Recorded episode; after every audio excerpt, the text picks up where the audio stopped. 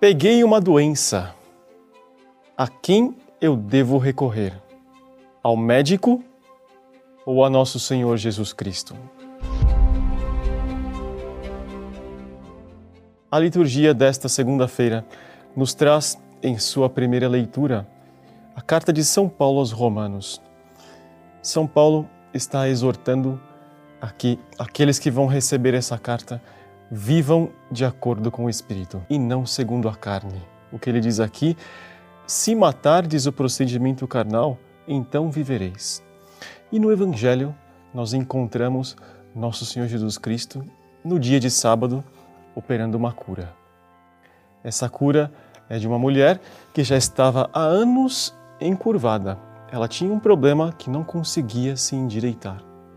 Entretanto, esse problema o próprio Nosso Senhor diz, era causado pelo demônio.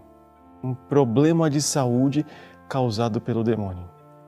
São Cirilo vai dizer que Deus dá ao demônio o poder destas coisas para que os homens oprimidos pelo peso da adversidade queiram passar a um estado melhor. Muitas vezes Deus permite certas doenças, certas adversidades físicas, materiais, para que os homens passem para um estado melhor, para que o homem progrida, para que o homem dê um passo a mais rumo à perfeição e rumo à santidade. E chama-nos muito a atenção o fato dessa mulher não poder endireitar-se. Essa doença dela, além de ser causada pelo demônio, era simbólica. A pior doença dessa mulher não era não poder endireitar-se mas era, sobretudo, o não poder olhar para o alto. E o que São Paulo diz na primeira leitura, não poder viver segundo o Espírito. Aquele que está encurvado não consegue olhar para cima.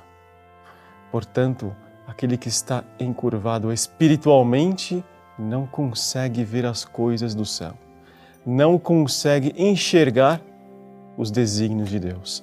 Essa era a pior doença que padecia essa mulher e é isso, sobretudo, que nosso Senhor Jesus Cristo vai curar. Em nossas vidas, muitas vezes nos deparamos com doenças espirituais ou até doenças físicas. A primeira atitude é sempre o quê? Procurar um médico, tomar um remédio. Deve ser assim, sem dúvida.